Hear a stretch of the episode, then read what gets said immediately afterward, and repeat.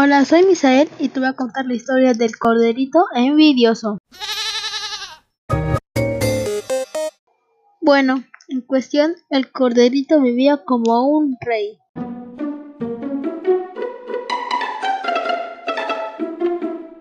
Por la sencilla razón de que era el animal más mimado de la granja.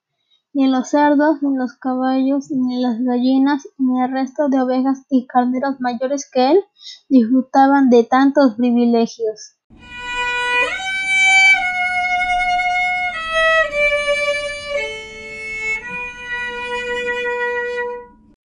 Esto se debía a que era tan blanquito, tan suave y tan lindo que las tres hijas de los granjeros lo trataban como a un animal de compañía al que malcriaban y concedían todos los caprichos.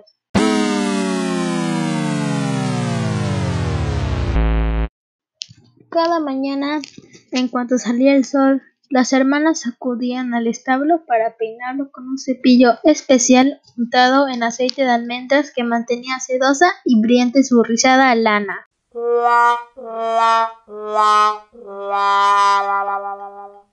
Tras ese reconfortante tratamiento de belleza, lo acomodaban sobre un mullido cojín de seda y acariciaban su cabecita hasta que se quedaba profundamente dormido. Continuará.